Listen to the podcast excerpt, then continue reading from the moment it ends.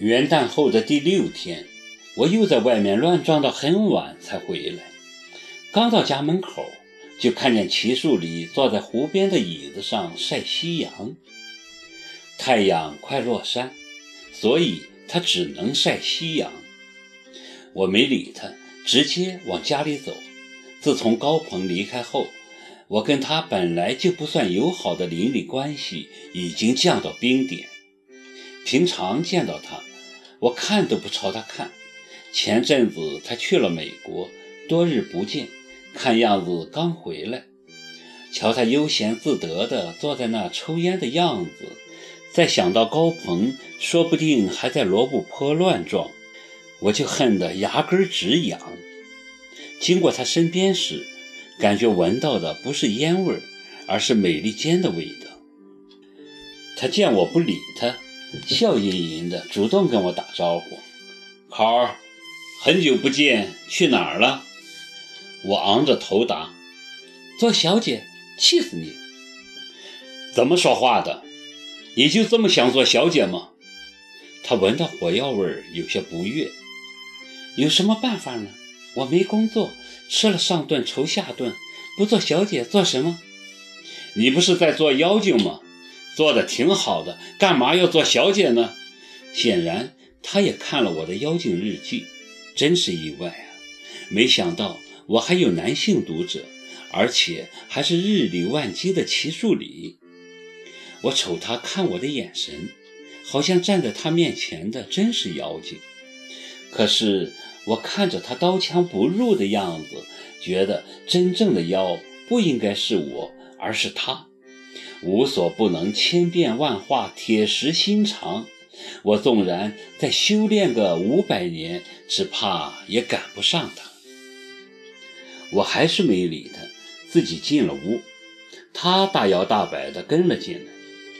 小四见到他，惊喜万分，忙奔进厨房泡茶去了。这死丫头，齐树礼平常没事就喜欢跟他套近乎，还送东西。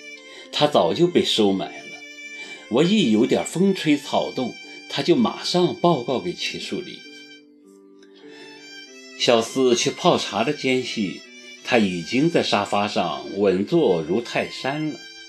一抬头，差点跳起来，因为正对他的那面墙上挂着一幅人体艺术照，不是别人，正是我的。可能是受高鹏的影响。我现在做人做事比以前更加出格，就是这张照片让我身败名裂，我就偏把这张照片挂在客厅里，看吧，大家都看吧，无论你们怎么看我，白考还是白考，你们夺走了我的名誉，却夺不走我对自由生活和信念的坚持。不过说实话，这照片真是拍得好。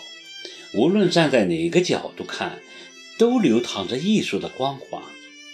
你看照片中的女子，绿色森林的背景下，露着玉背，春光乍泄，曲线优美，侧着的面孔，眉眼盈盈，丝绸一样光亮的秀发，凌乱却别有风致的散落在脑后，瀑布一样的垂下。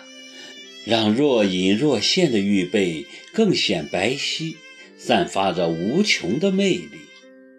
我每天都要端详照片好几次，越看越喜欢，简直不能相信照片里的人就是自己。我真是爱死高鹏了，把我拍得这么美。齐树礼盯着我的玉照，眼珠子都快蹦出来了。他看看我，又看看照片，好像很难将两者联系在一起。而且我的这个壮举显然就是针对他的。我存心想让他看，堕落的白考堕落的多彻底，堕落的像天使，像精灵，眉目如画，倾国倾城。这就是那张照片？他饶有兴趣地问：“正是。”我得意洋洋，很美吗？像仙女，正是。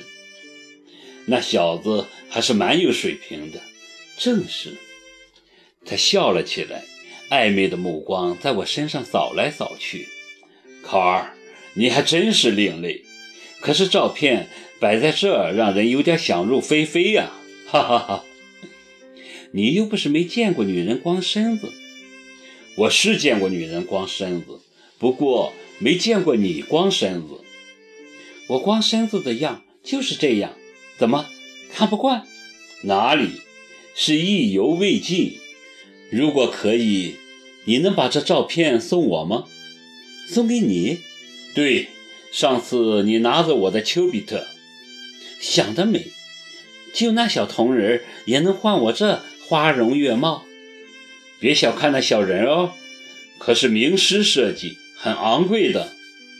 我也是名师设计啊，我是我爸妈设计的，能设计出我这么出类拔萃的女儿，你说算不算名师？算算，当然算。他连连点头，一本正经地说：“那你说说看，你想要什么？只要是我有的，我都可以拿来给你交换。